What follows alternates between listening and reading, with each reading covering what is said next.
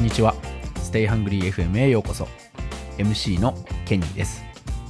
この番組はビジネス、趣味、人生に対してハングリーに生きている方々と好きなことをお話しする番組です。対談を通じて人生を楽しくするヒントを得られるかもしれません。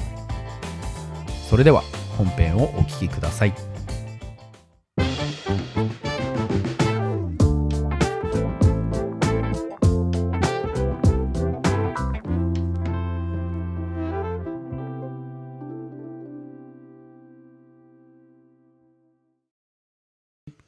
よろしくお願いします。はい、よろしくお願いします。今回は、えーベンチャー企業経営者として活躍されている加賀修介さんに、えーお越しいただきました。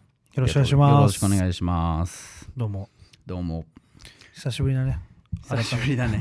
そうだね。まあ、この間会ったばっかだけどね。うん、うん。まあね、お互いいろいろ忙しくてね。うん。俺は久々に、あの日本に帰ってきて、うん。えーまあ、仲間たちとみんな、うん。仲間たちと会えればと思って誘って、あーさ誘ったんだけれども、うん。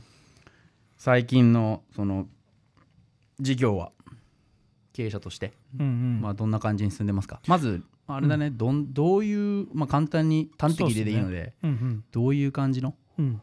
あの、まあ、事業なのかっていうのをちょっとお聞きしたいね。そうですね。あの、もともとまあ、広告代理店的な会社に入っていて、うんまあ、マーケティングだったりとか、プロモーションっていうのを学んでて、うんまあ、そこから、あのーやっぱりこう日本から世界にっていう思いがすごい昔から強くて、うん。その思いを実現するために作ったまあ会社として、うん。まあ、今年で4期目なんですけど、うん。えー、とそれでまあやってますと。はい。で、えー、ともうこの1年は今までこの3年いろんな、まあ、日本の伝統工芸だったりうん。コンテンツを掛け算して、まあ、うん。本当に世界にない日本だけのうん。日本という世界に誇れるものづくりっていうのを、うん。まあ、していて、まあ、具体的な浮世絵であったりとか、はいはい。まあ、他にも伝統工芸かけるコンテンツ系だったりとか、うん。あとはキャバラを拠点にいろんなイベントをしたりとか、うん。まあ、そういったのをまあしていたと。うん。で、えっと、本当に今年の、あの1年2020年はまあオリンピック、まあ、今こんな状況だけど、うん。あるっていうのも踏まえてうんあのかなり転換点だと思っていてはい。今までやってきた、まあ、いろんな課題も抽出しつつ、まあ、あの一つある種こうちゃんとしたブランドを作っていこうっていうのがうん。この1年、あのちょっと思い描いてる内容なんだけど、まあ、どういうものかっていうとね。今まではうん。そのマネタイズをやっぱり企業ってすごい必要で、うんやっぱり食べていかなきゃいけないから、うん。お金を稼ぐためにこういうことをしていかなきゃいけないとか、うん。これはもうどのスタートアップにも絶対共通しているところだけど、うん。まあ、主軸の事業っていうのがあってそれをまあしっかり回していく、うん。それに伴うスタッフィングをちゃんと拡充していくっていうところがうん。非常に重要だったけどもこれからのこの1年っていうのは後のその5年10年を見据えた時に、まあ、どう会社がこう維持拡大していくかっていうちゃんとしたベースを作って、うん。まあ、そのスケールイメージちゃんと持っていってそれを実行するみたいな、うん。まあ、そういった1年だと思っていて、うん。だからこそ今まで点でやってた浮世絵とか伝統工芸っていうのを一つのプラットフォームにちょっとまとめようと思ってる。うん。それ例えばどういうふうにこうその点をまとめていく。うん。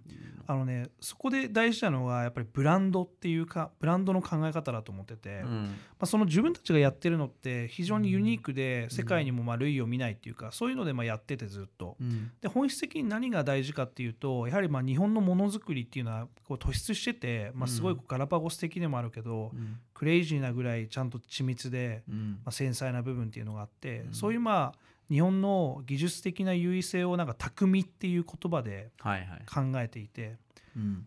その匠かける、うん。まあ、ポップカルチャーだったり、うん。アニメのコンテンツだったりっていう、うん。これもまあもちろんまたもう一つのユニークな部分だけど、うん。それをちゃんと掛け算した一連のものっていうブランドでくくるみたいな。だから伝統工芸だけじゃなくてもよくて、うん。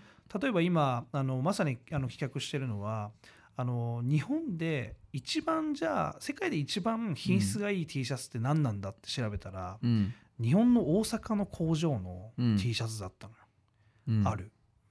もうあのオーガニックコットンの中でもうん。0.02%しか取れない、まあ、なんかマグロでいうとちょっと大トロみたいな部分があって、うん。そこだけを使ってもう全部手縫いでオーダーメイドで生地もうん。ボディも厚さも全部選べてうん。作る最強の T シャツがあって、うん。まあ、大体100ドルぐらいなんだけど仕入れ価格で。はいはいはい。1枚。何の、うん。何のあれもない無地のうん。T シャツが、うん。ノーブランドで。うん。でもそれを使って、まあ、コンテンツのそのデザイン性とか、はいはい。まあ、うちのネットワークのそのアーティストとかうん。にお願いして、うん。まあ、コラボしたら、うん。世界一の T シャツが作れるなみたいな。うん。面白いねまあ買うよね。買うと思う、あのー日本のね文化なんてあ文化というか、まあ、まあアニメだったりとかそういうのってすごい好きな人は好きで、もう全世界にいるし、うん。でまあ結構金持ってる人もねうん。やっぱそういうの食いつくしね。う、ん。ターゲットはそういうまあコンテンツファン例えばまあアキラとかマーベルとか、うん。スター・ウォーズとかいはいろんなはいはいファンがいるけど、うん我々のそのターゲットっていうのは、うん。その何万人何十万人もいるファンの中から、そういう3万円でも5万円でも出してもうん。このクオリティのものが欲しいっていううん。一部のユーザーなんだけど、うん。そのピラミッドの頂点の方のユーザーであって、うん。やっぱ必ずいるそうなんだそこにちゃんと届けばいいうん。商品を作っていって、はいはい。マーケティングしていけばいいからすごいターゲットがすごい明確なんだよね。うん。ターゲットが明確っていうのはあのやりやりやすいよね。やりやすいもん、うん。その自分たちのやっぱブランドコンセプトにうん。共感してもらえる、うん。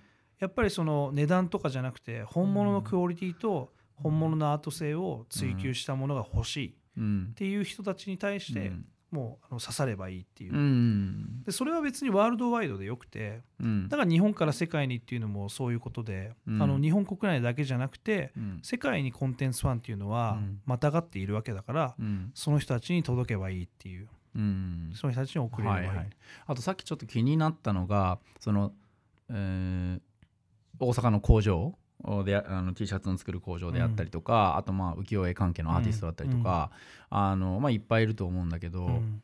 あのどういうふうにこうそういう人たちとつながるの？まあ、SNS とかまあ今ね、うん。いろいろあるからあの昔よりは簡単になったかもしれないけどその、まあ、どういう感じでつながるのかなってふと疑問に思ったんだけど。もう基本的には、あのもちろん電話とか SNS で連絡はしたりもするんだけど、うん。必ず自分の中でちょっと決めてるのは、うん。もう会いに行く。ああ、だね、はいはい。もうどこでもアメリカだろうがロシアだろうが、うん。大阪だろうが京都だろうが、うん。岡山だろうが、うん。もう行け行けばいいっていうか行ってやっぱりうん。会ってまあね、会ってで自分のやっぱ思いであったり、はいはい。ビジョンであったり、まあ、そこのやっぱり共感性があるかないかで逆にこっちもうん。ちゃんとパートナーとしてうん。組めるのかどうかもちゃんと見れるし、うん。あっちもあこの人が言ってることはもう本気でやろうとしてるんだっていうやっぱり思いの部分っうん。ていうのがやっぱ伝わるっていうのはすごいフィーリングなところなんだけど、うん。ぱ人間と人間っていうかビジネスにおいてすごい大事な要素だと思ってて、必ず会うようにしてるしまあ、うんあの行けるんだったらご飯行ったりとか、うん。まあ、お酒飲んだりしながら、本当にその自分たちの人生観だったりとかビジョンっていうのをすり合わせをして、だったら組んで一緒にやりましょうみたいな、っうん。ていう思いが合致できたらすごい仕事としてもやりやすいし、うん。まあ、継続性がある。うん。やっぱね直接会った方が、まあ、顔も見れるし目見て話せるしね。そうそうそうそうそうえーまあ本当内容だけってなるなったらまあそれはオンラインでっていうのも可能だけど、うん、全然実務的なやり取りはもちろんまあそりゃそうだねでも最初のファーストコンタクトのところでしょそうそうそうそう、うんやっぱシェイクハンドしてお互いの体温も確かめ合いながらぐらいのこのリアリティっていうのがやっぱ記憶にも残るし、やうんっぱこう絆になるっていうか、うんでもさっき言ったようにその、まあ、世界各国どこでも会いに行くって言ったけど、その日本の文化をこう、あの磨いて磨いてるというかそのクリエイトしてる人たちってまあやっぱぜ全世界いるんだね。結構日本に多いのかなとも思ったけど。そうあのそこもすごい面白くて、うん。あのやっぱりそのある意味最初は自分もそうで、うん。まあ、日本の文化なんだから、うん日本にいるうん。日本人が、うん。まあ、クリエイトしてるんじゃないかっていう、うんまあうんイメージだったんだけうんどこのジャポニズムっていう文化は、うんまあ、あの浮世絵もそうだし北斎もそうだけど、うん。そういうの好きな外国の方っていうのは非常に多くてうん。自分、まあ、それ以外も盆栽とかもそうだし、うん。墨絵もそうだし何でもそうなんだけどあのその国々で自分でやってるっていう人は結構多い。うーん。むしろかなり多いと思う、あそうなんだ、うん。日本風みたいな。はいはいはいはい。ジャポニズム風みたいな、うん。まあそれぞれの解釈なんでちょっとこう順ではないっていうかちょっといろんな解釈そうだよね。日本日本人からしたらそう捉えられてしまううかんっていうのもあるんだけど、あの非常に逆に面白くて、うん。で彼らはすごい日本を逆に求めてる、うんうん。うん日本からわざわざ会いに来てくれたりコンタクトがあると本当にやっぱり嬉しいあそこと思うし。もあのいいポイントかもね。そう。やっぱそういう相思相愛的な構図がやっぱそこにやっぱあるっていうのとあ自分たちも正直嬉しい、海外の人がうん逆に日本にも住んでないのに、うん。日本の文化浮世絵とか好きで、うん。そういうクリエーションしてたら、うん。もうすごいなみたいな。ありがとうみたいな、いや彼らのおかげでジャポニズムが広がるきっかけになってるわけだし、うん。それで広まってるわけだから、うん。本当にいいうん。あの、嬉しいとは思うけどね。うん。確かにね。その日本人だから日本人が作ってないと違うみたいな。うん。っていうふうに思う人もさ結構いそうだと思うのね。んん例えばの話だとやっぱラグビー、うんえーワールドカップであったようにさ、まあ、昔はあのまあ、日本国籍、えーで、まあ、純ジャパしかさうん。出てなかった、うん。で、まあ、やっぱり退学とかそういうものの違いで、まあ、散々負けていたけど、うん。今ってルールがあの改善されてさ、ね。ね。あのルーツがもちろんうん日本じゃなくても、やっぱり日本のためにあの戦いたい。っうん。ていうねラグビーの、まあ、選手たちが、うん。まあ、いてで結局去年のあのラグビーワールドカップもいいところまで行って、ですごい一体感。その時俺は日本いなかったんだけどあの、まあ、やっぱテレビ見てても、うん。まあ、日本のね盛り上がりぐらいはやっぱすごかったしあの共感というか、うん。統一感ってうん。すごかったから、うん。あもうもうちょっと柔軟に考えてもいいのかなっていうふうに思うしでかつ、ね、海外の人でもそういう日本の、あのーまあ、作品だったり文化だったりそういうのにこうリスそういうのをリスペクトしてる人ってやっぱいるから、うん。そういう人をとそういう人たちを取り上げるっていうのもうん。なんかどうなんだろうね新しい結構新しくてうんうん。斬新なんじゃないかなってうんうんうん。思って、そうね。いいなと。なんか今の本当に話にすごい近いというかあの共感するというかうん。正直、あの自分もこの日本の文化が好きでそれをまあうん。広めていきたいっていう、あのミッションで仕事はしてるんだけどじゃあそもそもなんでそれをしたいのかとか究極的にその果てに何があるのかみたいな時に、うん。あのこう自分の中で今答えとして出してるのがやっぱり日本人って何なんだみたいなのをやっぱ追求したいんだなっていうのが自分の中でうん。あるっていうのが答えなのかなって思ったのよ。うん。日本日本人が要は何なんだ？そうあのうん。ジャポニズムとか日本人って何なんだ、今のラグビーもそうだけど、うん。あの改めてなんか日本人ってなんだっていう課題にぶち当たるわけじゃん。うん、えでもそれはさその今ビジネスをしているからそうなの？それと何かそういう転機が自分の人生の中であったりしたの？あ天気で言うとそうだね、うん。だから、まあ、高校も同じだったしあれだけど、まああの結構俺もともとうん。は結構うつ向きな人間っていうかかなりうつな方だったのよ。あだから内内向的外向的で言ったら内向的って話かな。いや外交的ではあるんだけどあさーそういうことなんかなんて言うんだろうな、あの要は虚無的なんだよね。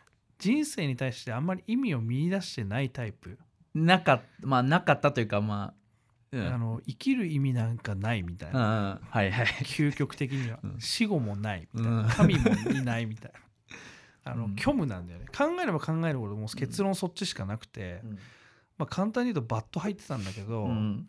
あのまあ、そこで、まあ、例えばニーチェの実存主義とかうん。結局まあ自分で意味性っていうのは自分で決めろであったりとか、うん。まあ、あのそういうこう価値観があって、うん。まあ、救われたと。うん。ってなった時に何もないこの真っ暗な虚無の中で自分で何かを意味意義を見出した時に、うん。その自分のやっぱりこう好きな、まあ、ラグビー部だったし、うん。まあ、一高っていうその高校もちょっと独特な高校だったんだけど、男子校でね、っうん。ていうのもあってあ俺この日本の文化が好きなんだなこの男気が好きなんだなっていう結論に達して、うん。それを突き詰めていきたいっていうなんか思いが非常に強くなったと。うん。本当はまあ世界でこう大暴れしたい、まあ、せっかくこの虚無な世の中だったらっていう思いで結構世界的なこうあの視点を持ってたっていうか世界でこういろいろやりたいっていうのもあったんだけど、まうん。あ、その恩師からも言われた言葉が非常にこう深く心には残ってて、はいはい。あの結局その世界に行くんだったら、うん。お前はもう日本を背負ってけっていうふうに言われて、うん。それが何かは分からないんだけど自分の中であそれは日本のやっぱ文化であったり、うん。やっぱそういうところなのかなっていうふうに思って、うん。それがすごい子供の時からのテーマだったというか、うん。だからこそ今やっぱり世界にこう自分が出ていくって中で世界に何かを発信するって中でうん。もう日本で最高もう世界で最高のものをやっぱ作るっていうのがうん。自分の中での一つのすごいテーマになって、うん。全てがこう一つのラインでこうつながったというか。うん。でそれをその果てに結局何をじゃあやりたいのかっていうとやっぱ日本人って何かを追求したいんだよね日本人って何だっていうアイデンティティをうん。自分の中でも自分の周りも確立したいっていう。うん。でこれななんなんでなのっていうの？他の人はなんか例えば中国人は中国人だしとかイタリア人うん。はイタリア人っていうのがあるんだけど、うん。なんかあの前にあのポストモダンだったり構造主義的な本を読んだ時にうん。すごいしっくりきたんだけど、うん。日本って例えば民民主主義もそうだし、うんあのなんて言うんだろうな資本主義もそうだし今のテクノロジーもそうだし全部自分で見出したものじゃなくてうん。あの海外から入ってきたものなんだって、うん。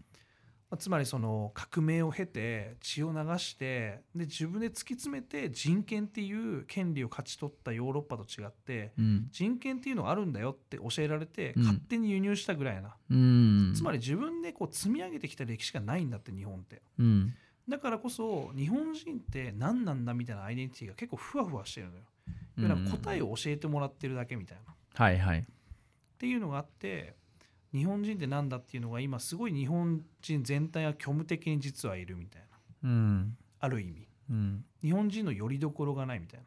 だからテレビ番組でも日本人ってすごいんだよみたいなうん。番組はすごいあったりとか、やってんのよ日本って。うん。ずっとやってんのよ。日本人ここがすごいみたいなはいはいはいそれってすごいポイントだけやってるだけで、うん。なんか日本人ってそもそもなんだみたいな定義がないから、うん。そういう外のものに要素にしかうん。依存できないみたいな、まあ、そういうふうに思ってて、うん。ってなった時にあの、まあ、三島由紀夫もそうだけどやっぱり日本人はこうなんだみたいな。それが合ってるか間違ってるかは別にして、そういうことを言った人もいてさ、うん。なんかそれにすごい感動したというかうん。だから自分でやっぱ日本のジャポニズムだったり日本人の精神性ってこうなんだみたいなのをうん。追求してそれをこう答えを出したいしそれを発信していきたいっていうのが結構人生的なテーマなのかなとは自分でう今思ん。ってるかな。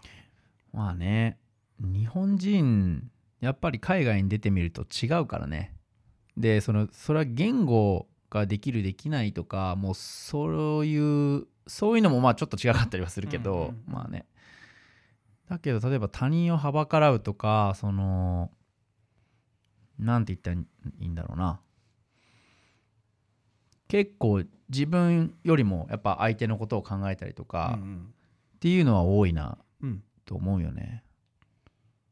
うーん、まあ他になんだろうな。なんかいろいろありすぎて今ああんま思い浮かばないけど。うん海外で結構頑張ってる人ってなんかうん。別にそういうのにあんまりとらわれてないからこそっていう人も多いと思ってて、まあ、うんコスモポリタン的っていうか、要はまあうん日本人とかっていうよりはもう私はもうこのアメリカでうん自由には自分っていう個個にこうちゃんと依拠してて私はこうだみたいな、うん。でやってるから別に日本がどうだとか関係ないって人もうん。いる自分の周りも結構そういう人多くて、うん。それはそれで俺すごいいいと思ってて、あと結構そういうのにあの惹かれる海外の人がその日本人まあにそうだよね。惹かれるところっていうのもあると思うんだよね。うん。そうね。逆にだから自分はすごいアナログなのかなって思う時もすごいあるんだけど、うん。そういうのも分かっていながら逆にそういうこう日本人のこうなんかまあ武士道的なというかうん。すごい古いなんかオールドエイジ的な思想がすごい好きだったりもしてうん。でもそれはもうそれで逆に自由なんじゃないかなって思うっていうか。うん、そうだね、うん。多様性の中の一つっていう。特にその浮世絵とかはうん。あの何にもデジタル化されてないしあのまさにアナログの極みの工程を経てうん。作っているんだけども、うんまあ、そのそういう観点で見るともっと合理化した方がいいんじゃないかとか、うんテクノロジーを導入した方がいいんじゃないかっていうのがあるんだけどあの浮世絵が好きな人って、うん。なんでじゃあそのペーパーを5万円とか10万円で買うかっていうと、うんオールハンドメイドだからだよねもう。うん逆に。その穴の胸作られたっていうプロセスに価値を見出してる。うんそれで買ってるわけでそこは逆に我々が崩しちゃいけない領域まあそうだよね。なんだよね、うん。それがすごい面白いなと思ってうん。何でもかんでも合理化を追求すればいいっていうわけじゃなくて、うん。人の手がこもったり、うん。そういう不完全なところに価値があるっていうのもうん。また一理なのかなみたいな。うん。いや本当そう思うよ、あのね自分も業,、うん、業界というかそのエンエンジニアとして働いてるから、やっぱりやっぱ合理性うん。そっち系を追求するうん。人たちうん。だと俺は思ってるから、そうねある意味、でもまあまあそれはそれぞれかな。業種だったりとか、そうね。あと国によっても違うし、うん。そうだからすごい面白いんだよね。うん。逆張りなんだよね。逆行くんだみたいな、うん。すっげえ面倒くせえなこれみたういな、ん。毎回思う時もあるけど、まうん。あ、それがいいんだなみたいな。うん。そこに価値があるんだなとたじゃあ今さあのその作品を作ってる人たちに会いに行ったりっていうのはもちろんあのうん。話してもらったんだけどその買う人？そういうものをまあマーケティングしていってその買ってくれる人と直接会って話したこととかはああすごいある。あのあそう僕なんかすごい驚きなんだけど、うん。海外からやっぱりアクセスしてくれて、はいはい。今度日本にいついつ来るからうん。東京で会いたいとかっていうオファーが、やっあそうなんだ、ぱ3ヶ月に1回とか、うん。あのあるんだよね。お客さんが。でその場でうちの浮世絵をまあ見て買ってくれる人もいるし、はいはいはい。作品を買ってくれる人がいて、うん。やっぱすごいなって思うんだよね、だからインターネットっていうまあ不完全な情報で画像とか動画だけしかないんだけど、うん。それを見てこれはやばいってやっぱ思ってくれて日本に来てくれて会いに来てくれるみたいな。それはすごいことだなとは思う。周知されてんだね。なんか一部にはねまあうん。俺らもまだマーケティングこれからだけど、うんうん。逆にそのバズりやすい商材というか、うん。結構そのユニークじゃん。うん。なんかこうあのコモディティ化してないというか、うん。なんかまあ一点物だし、うん。他にあのあんまり世の中にありふれたものじゃないからこそ、うんまああの割とマーケティングがしやすいのでうん。その興味ある人には届くようにはまあもちろんしてて Facebook とか、はいはいはい。そういう人はまあ検索したりいいなと思ったら出てくるのかもしれないけど、うん。あとまあ口コミとかね。うん。これがすごいいいよとか日本でこういう会社いるよみたいなの紹介あって、うん。なんか興味あって、うん。フィリピンから来ましたとかうん。なんかあのスイスから来ましたとかう、ん。そんなこう海外は全然こう国問わずそう来てくれてて、はいはいはいでもこれから、まあ、さっき言ったようにあのマーケティングはこれからなんだけどってうん。言ったけど、なんか特にあのこうこうこういう方法で発信していきたいみたいな、うん。っていうハウみたいなのはあんの？あそうね。あの特にまあ自分はインターネットの専門家でもないから、うん。そういうところはちゃんとマーケターみたいなのを雇ってやっていこうと思うんだけど、ね、専門家をね。あのすごいポイントとして重要だと思ってるのが、うん。今まで自分たちってやっぱオンラインだけでしかやってこなかった。うん。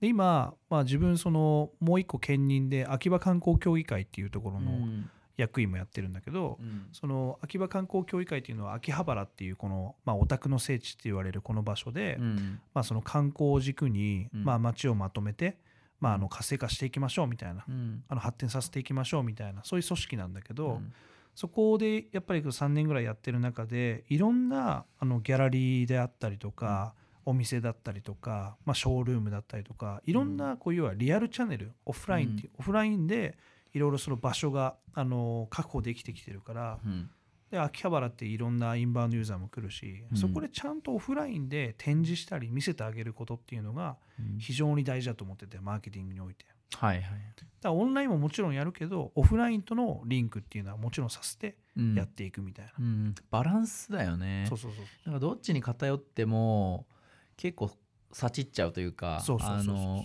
もう上上が見えてきちゃう、うん。そのリミットが見えてきちゃうみたいな。うん。よねそう。で今まででうん。もオンラインでしかやってこなかった。そうなんだ。そう。逆に今度はあの、うん。オフラインでちゃんと、まあ、浮世絵を刷ってるところだったり、うん。浮世絵の現物だったりとか、うん。まあ、その T シャツの肌触りだとか、うん。そういうフィーリング的なところをちゃんとこう伝えられる場所を用意してやっていくっていうのが、でそこに人あのお客さんだったりとか興味ある人を呼んで見ても直接見てもらってみたいなことだよねそういう人からやっぱ広がることってすごいあると思うしはいはいはい。そこをうまくこう組み合わせてやっていくっていうのが、うん。まあ、すごい楽しみでもあるというか、うん。そうか。すごいな。うん。で商品に関してはなんかもう何の一点の曇りもないというかだって世界最強なものでうん。世界最強なアートで作ってるから、うん。い行くっしょってしかないっていうか、うんそこがブレてないっていうか。うん。だから逆に課題がすごいはっきりしてる。うん。届かなかったらマーケティングが悪かったしここを改善していこうとか、うん、まあトライアンドエラーだよねいつも、うん。まあ何やっても。まずは、まあ、いろんないろんなタイプがいるけどね。考えてから行動するのかもうもう考え考える前に行動して失敗,、えーね、失敗してでそこから学んで考えてみたいな、うん。まあでもどうかな。どっちがいいとは言えないし人それぞれだと思うけど。うん。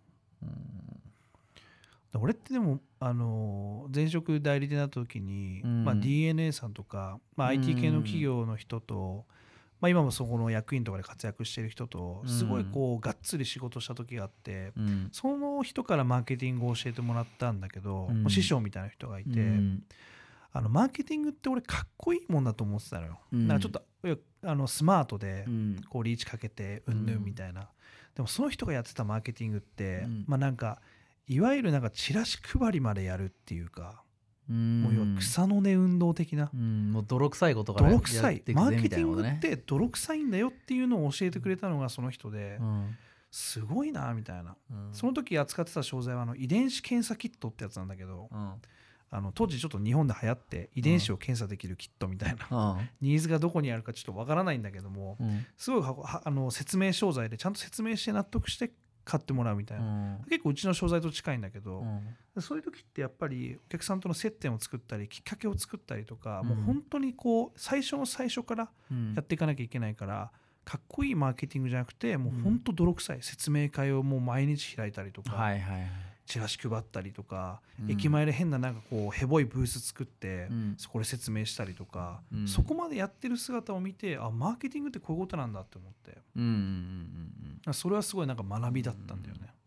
うん。最近かな本読んでたのかなそのブランディングだったりとかマーケティングだったりとか、まあ単純にあうん。の広告アドバタイズメントだったりとかの、うーんに関してのね本読んだんだけどうん。なんかいろいろうん読んでるともうブランディングさえなんか成功してしまえば、うん。もう広告も打つ必要ないしうん。マーケティングもする必要ないしう、んうん。まあ楽というかブランディング成功してしまえばね、うん例えばあのものすごく大きい会社うん。でもうみんな知ってますみたいなうん。会社って、まあ、まあサービスはいろいろあるよ。物を売ったりとか、まあ、ソフトウェアサービスみたまあ、アいな、ねップル的なイメージかな。まあそうだね、うんでもうブランディングに成功してるじゃん、うん。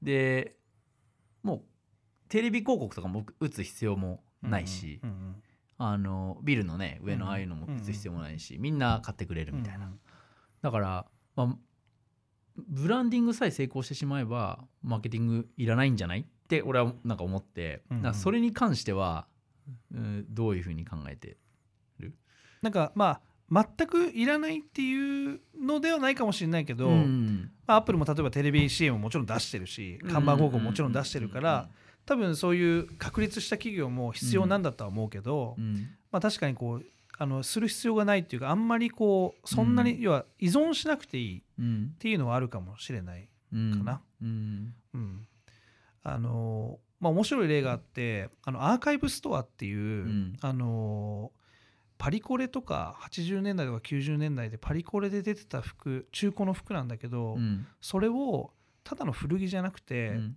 あの美術品だっていうふうに定義をして、うん。それを集めてうん。それを要は展示販売してる店があるのよ。はいはい。古着屋さんが運営してるんだけど、うん。そのアーカイブストアが今世界的に人気で。うんそこに来るためだけに日本に来るっていう外国人もいるくらいなんだって、うん。要はそこってあの俺も面白いなと思ったのは、うん。ただの古着屋さんじゃないのうん。で定義づけ。定義づけしちゃういやブランドなんだよね。ね。このうん。アーカイブストアっていうのは、うん。まあ、名前の通りなんだけど、うん。服を美術品だと定義してアーカイブしてるんですっうん。ていうコンセプトの店なの、だからパリコレとかで出た伝説的なオートクチュールのうん。一点物を展示してうん。何十万で売ってんのよ。うん。それが売れるのやっぱり。はいやっぱこのファストファッション以降の今のこの時代で服が逆に再認識されてきてて、うん。服ってもうどんなものでも手に入るからぶっちゃけ、うん。安く。じゃなくて自分のパーソナリティの表現じゃん、うん。ある意味、うん。ってなった時にそういうこう大量生産のどこでも買えるものじゃなくてうん。逆にストーリーがあるこれが欲しいとかそういうニーズが生まれてきていてうん。それがあの解雇主義に戻ってパリコレとか昔の服になったのよその時のその時代のそこでしかなかった伝説的なこの服をうん。まとうことでちょっとこう自分の個性も出せるみたいな。うんうんだからちょっと一昔前 H&M とかザラとかそういうのももう今もまああるけど、うん。うんバーって流行ってみんな若者来たけど、うん。みんな似てきたからうん。もう一回戻ったみたいな、はいはいはい。逆にないものをこう着出すみたいな。うん。だ本当そうそこのそこの時代背景に合わせてちゃんとブランディングしてるなと思って。うん。でそこはもう広告とかほぼ出してないのよ。うん。口コミで広まってる。はいはいはい。ブランディングその定義づけのキーワードで言うと例えば SNS とかもさ、うん。うん。まあねなんていうのかな。セルフブランディングツールだと、うんうん。まあ、思ってて、うんまあ、個人をさ、うんうんうんあのまあ、定義づけてプロフっていうので定義づけてさ、うんうんうんでそれをあの発信していく、まあ、そういう定義づけのもと、うんいろんな内容コンテンツ入れて発発信していくっていうふうにうんな定義なんだけど。だから結構そういう、まあ、ブランディング定義づけっていうのはなんていうのかな企業うん。にもまあ当てはまるうん。とも思うし、うん。もう個人のそういうセルフマーケティングじゃないけど、セうん。まあ、セルフブランディングかな、うん。だったら。っていう観点を持ちながら SNS を運用していったりとか、うん。なんかそういうのはうん。大事かなというか。そうね。うんもうまさにだよね。YouTube、YouTuber とかもそうだし。そうね。今ねもうもう YouTube はね見てるわ結構。いやみんな見るよね、最近最近っていうかね一どんぐらい前かな？1年ぐらい前ぐらい、うん。1年前ぐらいからかな、うんうん。見て勉強にもなるし、うん。あの結構新しい新しいっていうか新鮮な情報とかも出回ってるし。そうだね。うん、まあそれを全部信用してるわけではないけど、うん。一つのあなんかアドバイスというか、多面的に見れるよね。ヒンそうヒントヒントうん。みたいな感じで入れてて、そうね。そう。だからビジネス YouTube 例えば YouTube とかやってる？うん。やってんの？自分で？まあ自分まあ自分もそうだし個人だったり、まあ、法人？自分の会社とかでやった法りはし人だてないの？と一応その浮世絵を出す時に必ずやっぱり、あの我々はその画像であったり動画を作るからそれをうん。YouTube で出したりはしてる、うんでも全然まだ特化してないからうん。課題もいっぱいあるんだけど、うん。あのたまたまなんか春画、まあ、要はポルノなんだけどはいはい。春画の浮世絵を作った時に、うん。それを職人さんを取材して撮った動画がうん。23万再生ポンっていったんだよね。うんそこから伸びてないんだけど、うん。逆にポンっていったのよ、うん。何もしてないのに。うん。なんでなんだろうと思って、うん。でユーザーとか見てみたらやっぱりみんな春画が好きだったりとか、浮世絵が好きなうん。逆にそのコアな層を見つけられて、うん。すごい良かったなとは思うんだよね。そういう尖ってるコンテンツってさ結構すなんすぐポンっていきそうだね。なんかだと、うん、そこが大事だと思っててうん。なんか絵頭とかもさすぐうん。100万人いったけど、うんあれもずっと尖ってるブランディングをして、SNS の時代がやっと彼に追いついたみたいな。うんうんマスメディアだったらもうちょい出ししかないタレントさんだったけど、うん。その彼のブランディングがそれをやっぱり潜在的うにん。みんながファンになってて、うん。で逆にコアなファンはいやいややるんだったらもうすぐ登録するわって言ってうん登録してくれて100万になったわけじゃん。うん。あれもまさに有名な話っていうかね。そうだね。今の時代だなみたいな。だうん。から自分も、まあ、全然今の話全部と変わるんだけど、うん。あの死ぬほどポーカーが好きなのよ、うん。テキサスホールデムが。はいはい。なんか学生の頃から言ってたね。もうね好きすぎてやばくて、あの自分で今度ポーカーテーブルとギャラリーがあるから撮影スタジオを作ってうん。カメラも10台ぐらい設置して、うん。ポーカー番組をやろうかなって思ってるんだよね。ポーカーの番組。そうそうそうそう。へ自分と自分の知り合いとか、うんまあ、あの結構そう経営者多いから、そういう人たち呼んで、うん。ポーカーの試合をガチでやるみたいな。うん。でまあ撮ってそうそうまあ YouTube かなんかで流してそのお互いの騙し合いとか、ここでこう来てたのとかっていうのをうんその経営者同士がやるってめちゃめちゃ面白いなって思ってて、うん。そう。うん。そういう騙し合いみたいな地でやるみたいなうんのはちょっとやりたいなと、うん。面白そうだねそれね。そうそうそう。うん。みんなやっぱ視聴者はなんかこの経営者そうそうそうはなんかどういうふうにこうブラフこくのかみたいなね。会社の紹介と共にやってもらおうかなと思って。だすごいリスキーになるよ。舐めたことしたらその会社の信用までちょっと響くぐらいなことを背負いながら本気でオールインするみたいな。それやっちゃうんだね。そう。それすっげえ面白いなと思って、面白いね。いろんな店長とかでもいいのよ、うん。秋葉原っていろんななねお店があるから、うん。そう。そういう人たちとなんかどこどこ社の社長とか役員とか来てみたいな、いろんなものを背負いながらうん。舐めたブラフするのかう、ん。バカ正直に来るのかみたいな、はいはい。もうそれやったらぜひあのまあリンクなりなんなり送って。いやいやもうぜひぜひもそうね。まあいろんなアイデアがあるんだね。う、うん。うん。まあ、逆にあの葉月ルーペ知ってる？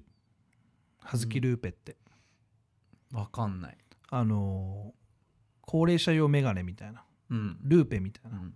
わかんない。あるんだけど、ん。今日本の認知度も100%ぐらいもうほぼ、うん。なんでかっていうとあの広告費に100億円かけたのその企業。うん。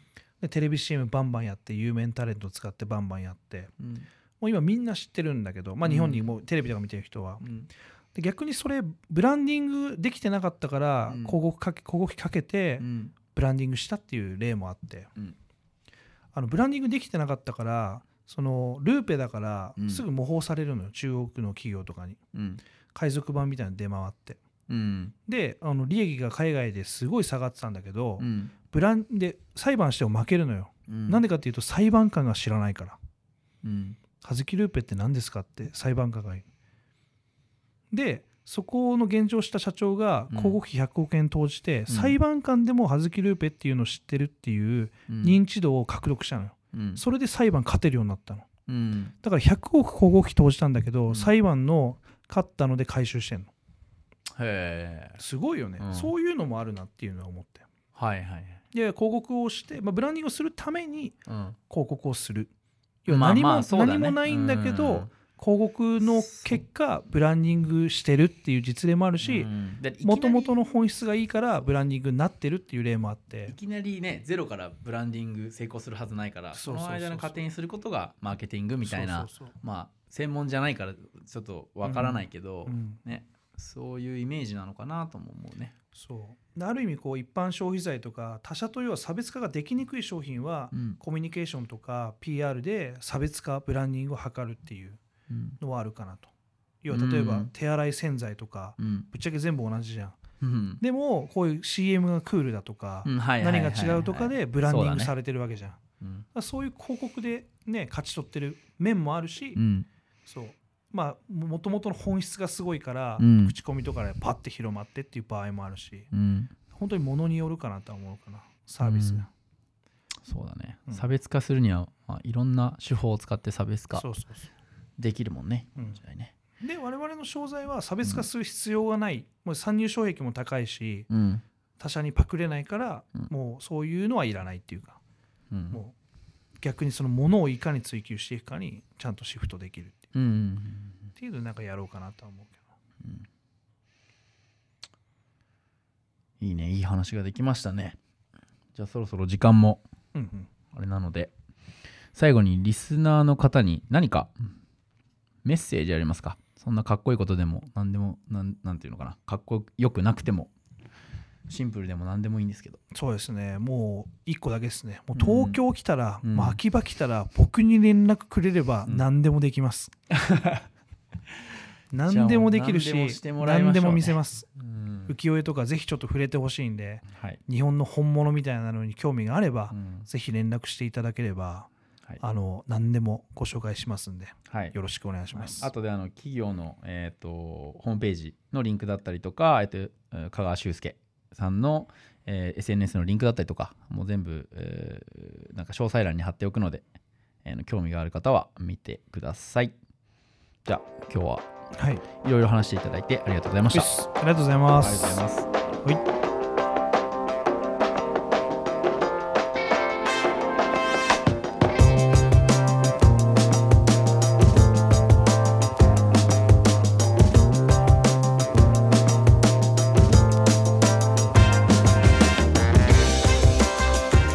最後まで聞いてくださってありがとうございました。ご意見感想はコメント欄に書くか Twitter で「ハッシュタグ #StayHungryFM」を添えてツイートしてください。チャンネル登録もよろしくお願いいたします。それでは